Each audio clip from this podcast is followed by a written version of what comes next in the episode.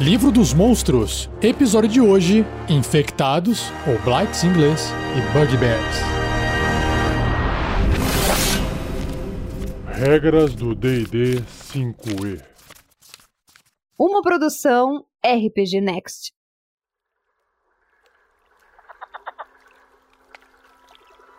Descrição da imagem. Os infectados parecem humanoides, criaturas feitas de cascas de árvore ou ramos de árvore, ou até cipó. Então imagine um humanoide de vários tamanhos, tamanho de uma criança, tamanho de uma pessoa normal, ou até mais alto, comprido assim, com os braços e pernas compridos, e o corpo deles parece ser feito de vegetal, de planta, todo marrom e com cara de mal.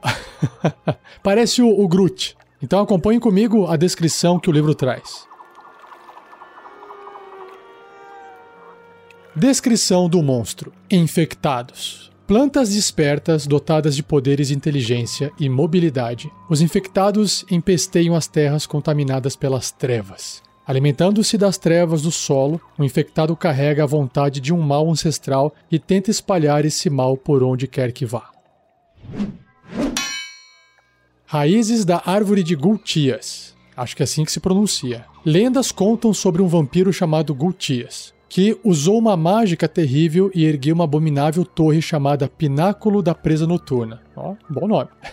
Gultias foi eliminado quando um herói enfiou uma estaca de madeira em seu coração. Mas quando o vampiro foi destruído, seu sangue infundiu a estaca com poder horrendo. Com o tempo, gavinhas brotaram da madeira, crescendo em um broto infundido com a essência maligna do vampiro. Olha, dizem que um druida louco encontrou esse broto transplantando para uma gruta subterrânea onde ele pôde crescer. Dessa árvore de gultias vieram as sementes de onde brotaram os primeiros infectados. Porra, curti, hein? Conquista das Trevas. Onde quer que uma árvore ou planta seja contaminada por um fragmento de uma mente ou poder maligno, uma árvore de gultias pode se erguer para infestar e corromper a floresta ao redor. Sua maldade se espalha através das raízes e do solo para outras plantas, que perecem ou se transformam em infectados. Conforme esses infectados se espalham, eles envenenam e extirpam plantas sadias, substituindo-as por espinheiros, ervas daninhas, tóxicas e outros de sua espécie. Fica de olho no seu jardim e da sua casa, hein? Em florestas infestadas por infectados, as árvores e plantas crescem numa velocidade sobrenatural. As vinhas e matagais espalham-se rapidamente por construções e sobre trilhas e estradas. Após os infectados terem matado ou expulsado seus habitantes, vilas inteiras podem desaparecer em períodos de dias. Uau, que legal! Controlados pelo mal. Os infectados são criaturas independentes, mas a maioria age sob o controle da árvore de Gultias, muitas vezes exibindo os hábitos e traços da força vital ou espírito que os gerou. Ao atacar os antigos inimigos do seu progenitor ou buscar tesouros valiosos para ele, eles dão continuidade ao legado de mal há muito esquecido. Curti essa história e já tive aqui uma ideia de aventura que eu falo mais tarde para você. Antes de eu começar a descrever as criaturas, tem uma nota aqui de novo, né? Um papelzinho como se alguém tivesse escrito à mão, com uma ilustração de um infectado, e tem um textinho assim: Cuidado com o legado do Gultias o Vampiro. Plantas com gosto por sangue. Aí você pode até usar esse papelzinho como um suspense, um mistério para que aventureiros possam ir atrás e descobrir o que, que é isso. Bom, o livro apresenta três tipos de infectados: o espeto infectado, o galho infectado e a vinha infectada. Os três têm uma descrição e os três também têm blocos de estatística. Então vamos lá. Começando com o espeto infectado. Na sombra de uma floresta, espetos infectados podem ser confundidos à distância com humanoides curvados e distorcidos. De perto, essas criaturas revelam-se como horrendas plantas cujas coníferas similares a agulhas cresceram pelos seus corpos em aglomerados trêmulos. Um espeto infectado golpeia com essas agulhas ou arremessas em um assalto aéreo que pode penetrar armaduras e carne. Quando os espetos infectados detectam uma ameaça, eles liberam pólen carregado pelo vento até outros espetos infectados pela floresta. Advertidos sobre a localização dos seus inimigos, os espetos infectados convergem de todos os lados para banhar suas raízes com sangue. Porra, legal, hein? Descrevendo assim, até parece que é um pesadelo isso aqui. Mas vamos ver o bloco de estatística deles.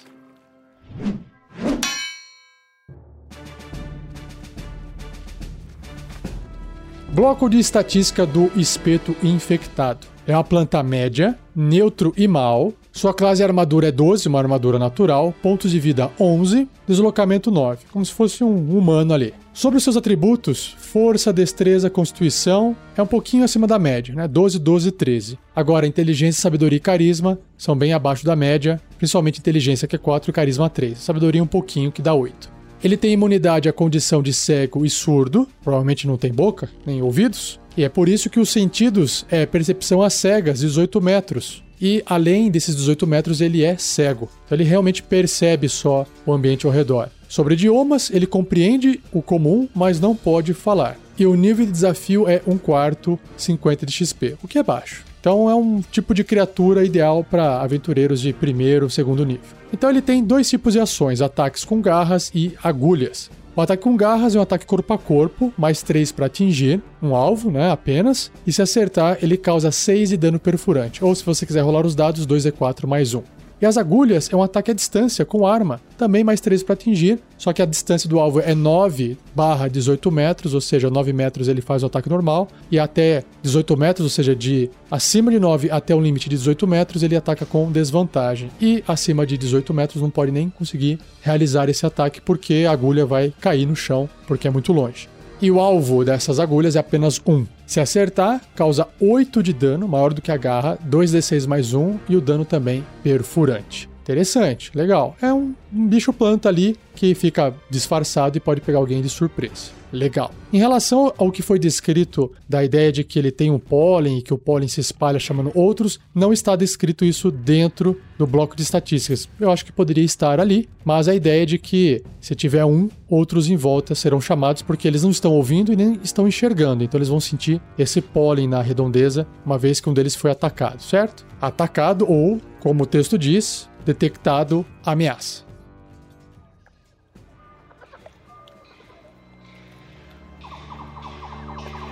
Indo agora para a descrição do galho infectado, o livro diz o seguinte: Os galhos infectados podem se enraizar no solo, que é o que eles fazem quando presas vivas estão escassas. Enquanto estão enraizados, eles lembram arbustos lenhosos. Quando se libera do solo para se mover, os ramos retorcidos de um galho infectado se unem para formar um corpo vagamente humanoide com cabeça e membros. Os galhos infectados buscam parques e poços de água, se enraizando neles para preparar emboscadas a vítimas em potencial que vierem beber ou descansar. Juntando-se em grupos, os galhos infectados mesclam-se com a vegetação natural da área ou com pilhas de entulho ou lenha. E, devido a serem muito secos, os galhos infectados são particularmente suscetíveis ao fogo.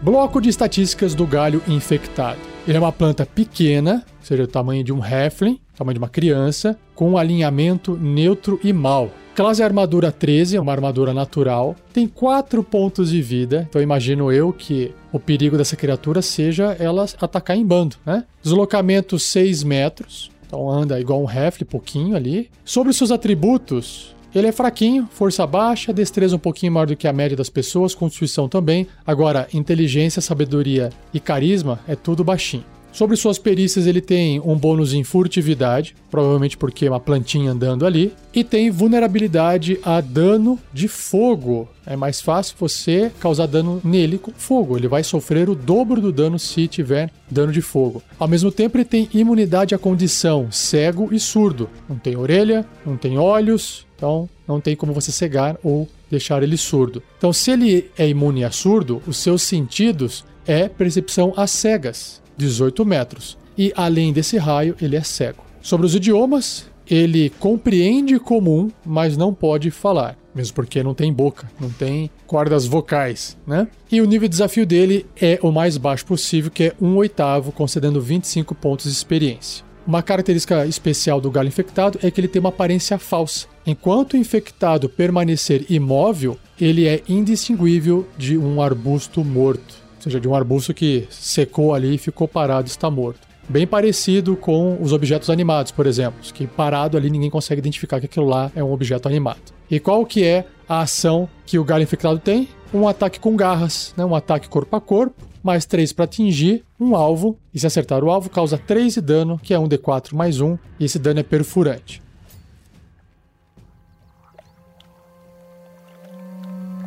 E por fim, a descrição do último tipo de infectado, que é a vinha infectada. Parecendo com massas de trepadeiras sinuosas, as vinhas infectadas escondem-se no subterrâneo e aguardam que suas presas se aproximem. Ao animar as plantas à sua volta, as vinhas infectadas enredam e prendem os inimigos antes de atacá-los. As vinhas infectadas são os únicos infectados capazes de falar, olha só, através da conexão com o espírito maligno da árvore de Gutias, a que serve, uma vinha infectada fala com uma versão distorcida da voz do seu mestre morto provocando suas vítimas ou negociando com adversários poderosos. Legal.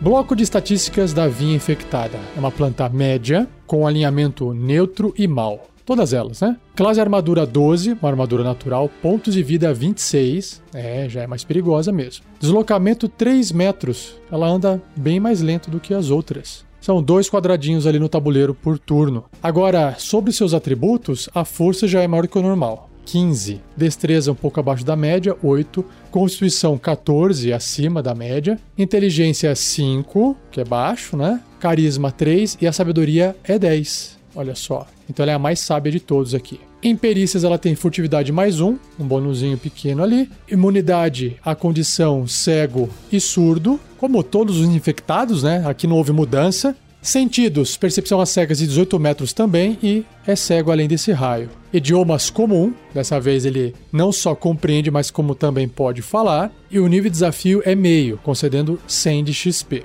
Ele também tem aparência falsa, que é uma característica igual o galho infectado, que enquanto ele estiver imóvel, ele é indistinguível de um emaranhado de vinhas. E para fechar o bloco de estatísticas da vinha infectada, ela tem duas ações. A primeira se chama constrição e a segunda se chama plantas constritoras, que tem uma recarga aqui. Constrição, que tem a ver com segurar, prender, né? É um ataque corpo a corpo com arma, mais 4 para atingir, então 5% a mais para conseguir atingir o alvo do que as outras criaturas. Alcance de 3 metros. O braço dá uma esticada ali, imagino eu, né? Ou um galho ou um cipó que sai dele dá uma esticada. Então atinge até dois quadradinhos um alvo. Se acertar, o alvo vai tomar 9 ou 2d6 mais 2 de dano de contusão, que vai estar tá sendo esmagado. E um alvo grande, tipo o tamanho de um ogro, por exemplo, ou menor, então pode ser médio ou até pequeno, fica agarrado, que é a condição. E tem uma dificuldade para escapar de 12. Aí tem que fazer o teste contra o agarramento, que pode ser tanto de força quanto de destreza, para poder tentar escapar com dificuldade 12.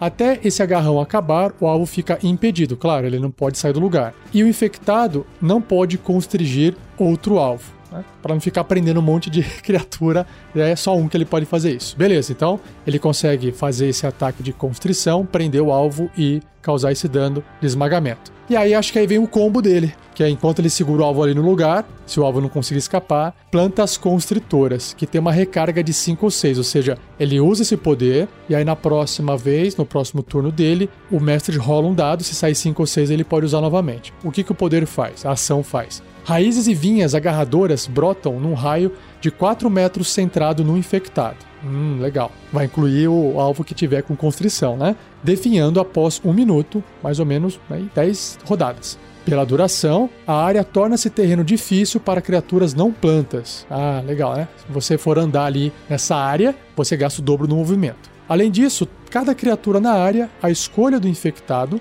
quando as plantas aparecem, deve ser bem sucedida num teste de resistência de força com dificuldade 12 ou ficará impedida. Uma criatura pode usar sua ação para realizar um teste de força com dificuldade 12, libertando a si ou a outra criatura enredada ao alcance num sucesso. Então, assim, realmente não é bem um combo, porque eu achei que fosse surgir plantas se fossem atacar. Então não causa dano esse tipo de poder. Ela só vai prender as pessoas, evitando que elas, sei lá, saiam andando ou correndo, pelo menos se elas não passarem nesse teste de força. Mas perceba que a vinha infectada ela vai ser mais útil se ela tiver o auxílio do espeto infectado, do galho infectado, para que possa ter mais gente, mais monstros atacando em volta, certo? Muito bom.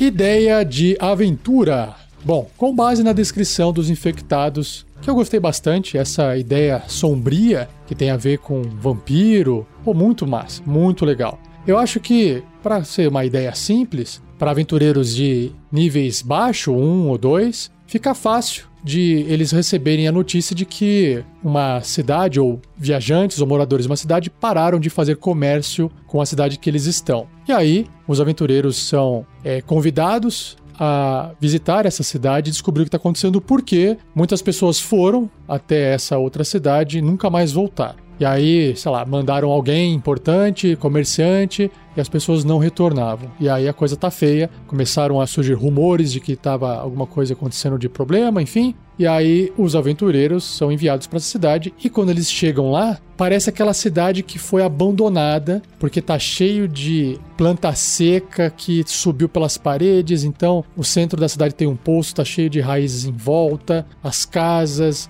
talvez alguns postes de iluminação, enfim. Eles chegam nesse lugar que parece estar tudo abandonado. E aí, no momento oportuno, aí o mestre prepara ali aquela cena para que, ó, se eles chegarem aqui, os bichinhos tal, né, os infectados tal, vão começar a se mover e vão atacar. E no começo eles começam a aprender e ficar assustados que qualquer coisa seca pode ser um problema, pode ser uma criatura. E nem tudo que vai estar tá ali de planta seco realmente vai ser um monstrinho, certo? Eventualmente eles vão acabar encontrando com a vinha infectada que é capaz de conversar com eles e contar o que está acontecendo, ou fazer alguma proposta, ou simplesmente anunciar o que está acontecendo, que serve de gancho narrativo para a continuação dessa aventura. Então, eu acho que esses infectados eles servem bem para dar a introdução de uma aventura simples né, de D&D que vai envolver um combate para algo pior que esteja acontecendo, porque dentro da história existe o lance do vampiro, do sangue, esse mal ele pode retornar. Será que só basta destruir as criaturas? Será que o mal não vai retornar? De onde essas criaturas vieram? Então fica aí, dessa vez, uma ideia bem simplesinha para você começar a sua aventura de RPG.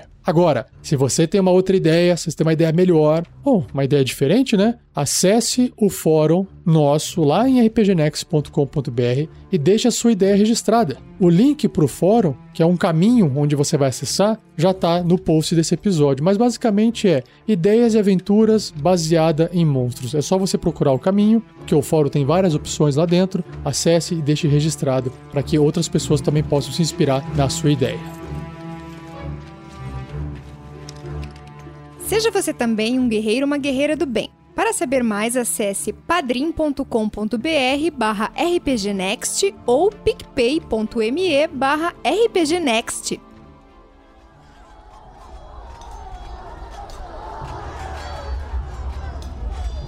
Agora chegou a vez dos Bugbears. O que, que é um Bugbear? Vou tentar descrever a imagem que o livro tem aqui. Imagine um Goblin bastante peludo, igual o Capitão América. Não, não que o Capitão América fosse peludo. Vou refazer aqui, ó.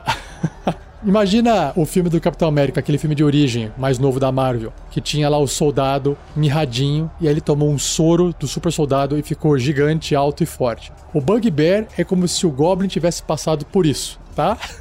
então, um Goblin que é mirradinho, pequeno, se ele tomar um soro do super soldado, ele vai ficar super peludo, alto, grande e forte. Basicamente, esse é um Bugbear. E agora a descrição que o livro traz dele é: Os Bugbears nasceram para batalha e mutilação, sobrevivendo de assaltos e caçadas. Eles oprimem os fracos e desprezam ser chefiados. Mas o amor deles por carnificina significa que eles irão lutar por mestres poderosos se derramamento de sangue e tesouros forem assegurados. Goblinoids. Os Bugbears são muitas vezes encontrados na companhia de seus primos, Hobgoblins e Goblins. Bugbears geralmente escravizam os goblins, que eles encontram e eles oprimem os hobgoblins, forçando-os a darem seu ouro e suprimentos em troca de seus serviços, como batedores e tropa de choque. Mesmo quando pagos, os bugbears são os aliados mais inconstantes. Mesmo assim, os goblins e hobgoblins entendem que não importa o quanto os bugbears drenem os recursos de uma tribo, essas criaturas são uma força poderosa. Ou seja, o bicho é realmente forte. Seguidores de Rugik. Eu acho que é assim que fala. Rugik, com H. R-U-G-G-E-K. Os Bugbears veneram Rugik, um deus menor que reside no plano do Acheronte. Na ausência de seus parentes goblinoides, os Bugbears formam bandos dispersos, cada um liderado pelo membro mais brutal. Os Bugbears acreditam que quando eles morrem, seus espíritos têm uma chance de lutar ao lado de Rugik. Rugek. Pronto. seguidores de Hugek. Eles tentam provar seu valor derrotando o máximo de inimigos possível. Tá aí uma justificativa para o mestre usar seu monstro até a morte. Mercenários emboscadores. Independentemente de sua compleição intimidante, os Bugbears se movem surpreendentemente furtivos. Eles gostam de elaborar emboscadas e fogem quando superados. Eles são mercenários confiáveis desde que sejam supridos com comida, bebida e tesouros. Porém, um Bugbear esquece de qualquer vínculo quando sua vida está por um fio. Um membro ferido de um bando de Bugbears será deixado para trás para ajudar o resto do bando a escapar. Olha só. Mais tarde, esse Bugbear irá ajudar seus perseguidores a rastrear seus antigos companheiros e fazer isso salvar sua vida. Claro, né? Ele foi deixado para trás e agora ele quer que se dane, ele quer livrar a barra dele. ele vai cooperar. Legal.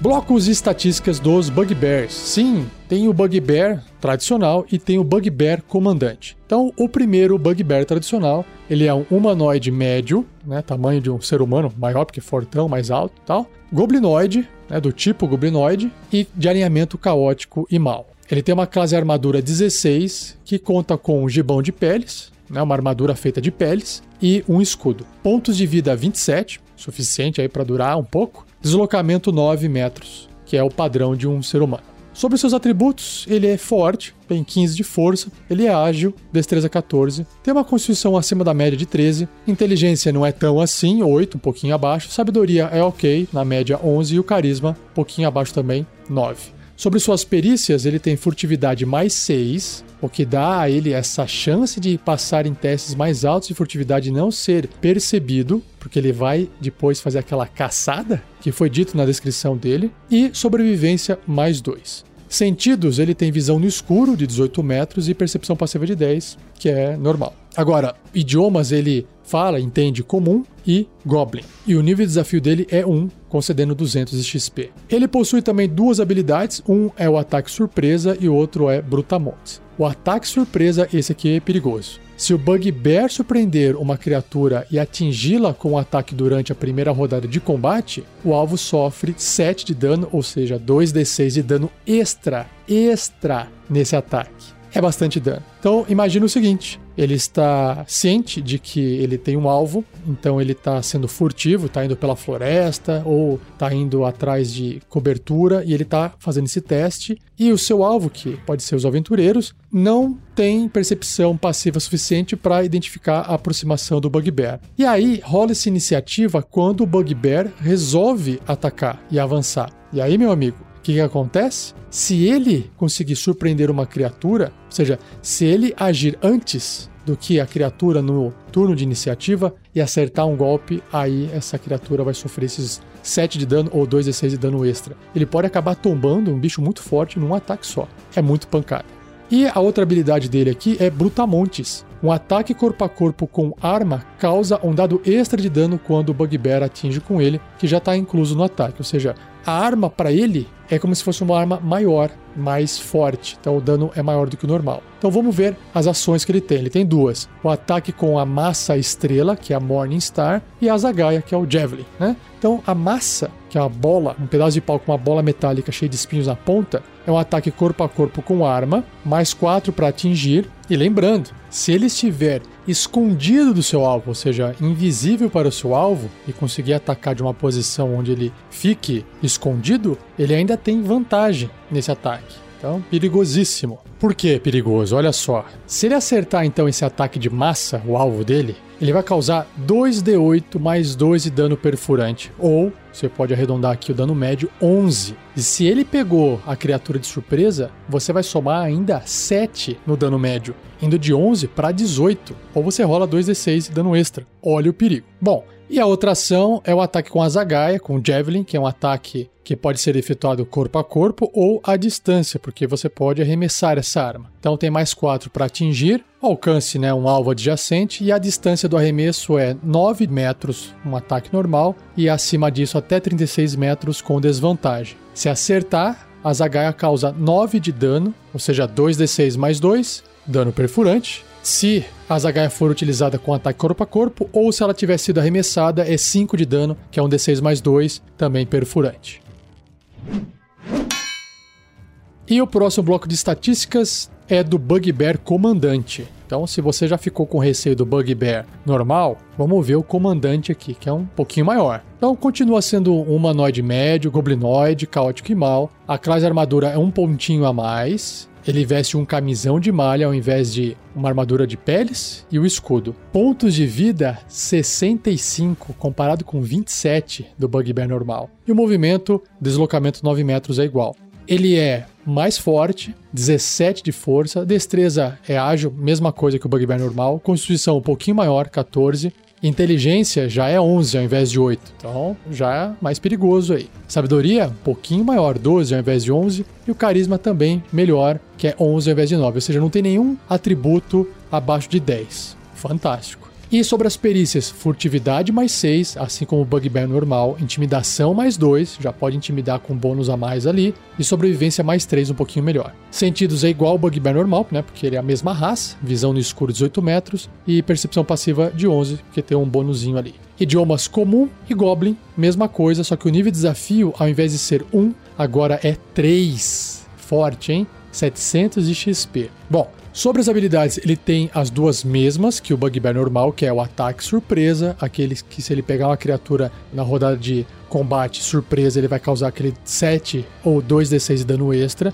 Ele também é brutamontes, ou seja, a arma dele é um dado maior que causa dano maior. Ou seja, ao invés de ser um D6, é um D8, né? E ele tem uma outra habilidade chamada Coração de Rugek. O Bugbear tem vantagem em testes de resistência contra ser amedrontado, atordoado, enfeitiçado, envenenado, paralisado ou posto para dormir. Olha só que legal. Então é como se o deus ou a devoção que ele tem a esse deus deles desse mais força para ele, né? A fé dele nesse deus menor dá esse tipo de energia para ele é, em vantagem, né? Em combate ou até fora do combate. Fantástico. E as ações, ele tem aqui os dois mesmos ataques com a massa estrela e a asa gaia. Os bônus são diferentes, o dano é um pouquinho maior, mas ele tem ataques múltiplos. O Bugbear realiza dois ataques corpo a corpo, dando a ele um poder de combate né, dobrado em comparação ao Bugbear normal. Fantástico, muito legal.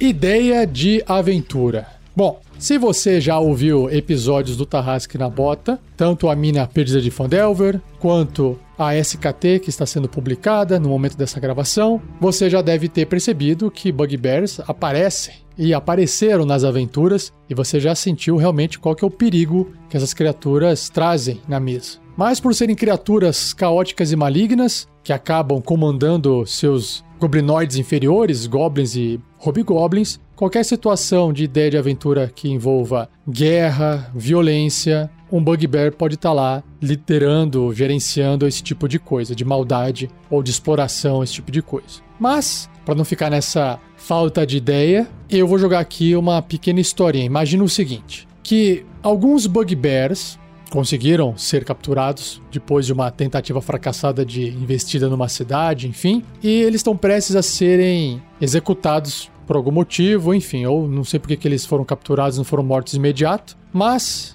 eles vão ser executados. Ou porque o pessoal queria interrogar eles para obter mais informação e agora que não tem mais o que fazer, eles vão ser executados. No entanto, um NPC ali da cidade tem uma ideia de que poderiam ser usados os próprios bugbears para poder obter vantagem de combate. Então, por exemplo, imagine que a cidade queira invadir algum lugar e queira entrar em algum lugar para poder resgatar alguma coisa que foi roubada da cidade, eles precisam da ajuda desses bugbears. E aí, de repente, essa pessoa conhece, entende desse deus menor que é o Rugik, ou Rugek, então ele usa isso para poder manipular esses bugbears. Talvez ofereça a liberdade, o dinheiro e, como a própria descrição disse, o bugbear ele também vai querer viver, né? Não vai querer morrer. Então, talvez ele seja disposto a aceitar os combinados para que ele possa ser solto. E a ideia é Por que, que tem que usar o Bugbear e não usa um grupo de aventureiros? Porque os caras são extremamente furtivos e eles conseguem chegar perto de seu alvo e dar uma pancada tão violenta que é capaz de tombar e derrubar criaturas fortes num golpe só. Então, eles podem ser, vamos supor, transportados pelos aventureiros que são contratados para levar esses bugbears até um local, até perto de uma caverna, não sei. E aí, os aventureiros estão ali, na verdade, para poder controlar os bugbears. Do tipo, se os caras fizerem coisa, a ordem é execute os bugbears porque os aventureiros observando os bugbears ali na frente, bugbear não consegue, até consegue pegar eles de surpresa, porque se de repente ele resolver atacar e ganhar na iniciativa, ele vai pegar, ele vai pegar a turma de surpresa, né? Na verdade não. A surpresa ela é definida quando um dos lados tem o conhecimento do outro lado, né? Se os dois lados estão se vendo, não existe surpresa, é simplesmente um ataque normal. Então, não é isso a regra de surpresa. Um lado tem que estar ciente do outro lado, né? Esse outro lado não conhecer, não saber do lado que está atacando, para ser pego de surpresa. Enfim. E aí a ideia é, pô, vocês levam esses bugbears, pode ser um, pode ser dois, pode ser três, não se sabe, depende do nível do desafio da aventura. Às vezes pode ser um bugbear só, porque um bugbear às vezes até comandante para um grupo de aventureiros, ele é extremamente mortal. Então, de repente, eles estão levando esse bugbear. E aí, esse bugbear tem que ser solto num ponto e falar assim: ah, agora você parte e cumpra a sua missão. Pronto. Esse é o estágio inicial da aventura. Daqui para frente, tudo pode dar errado. O Bugbear pode fugir, o Bugbear pode atacar os aventureiros, não importa, porque acho que o plot da aventura começa aí, beleza? Tá aí, agora é com você jogar a sua aventura e ou escrever a sua ideia no fórum do RPG Next sobre aventuras baseadas em monstros. Acesse o link no post desse episódio.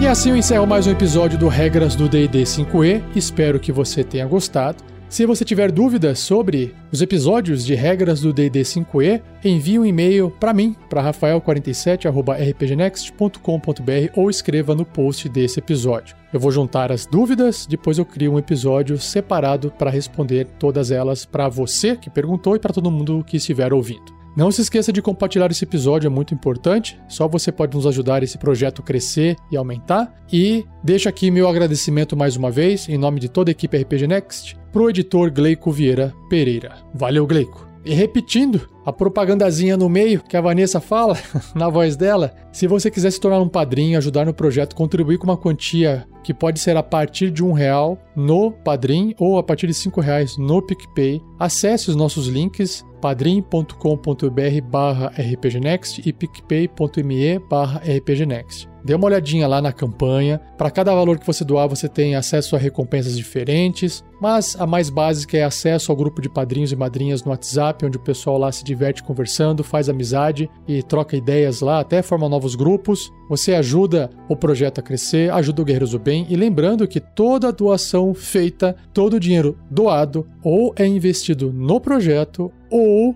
é também doado através do Guerreiros do Bem, tá? O seu dinheiro não está aqui para a gente poder colocar dinheiro no bolso. O seu dinheiro está aqui para ajudar no projeto, o projeto crescer. O projeto crescer, ele precisa de mais gente fazendo, mais gente produzindo, mais gente ajudando e muitas coisas envolvem dinheiro, não tem como, né? Então, hoje a gente consegue pagar editores, a gente consegue, na verdade, um editor só, né? O Gleico está ajudando a editar, não temos condições de pagar ainda, mas em breve a intenção nossa é pagar, inclusive o Gleico, que é padrinho nosso.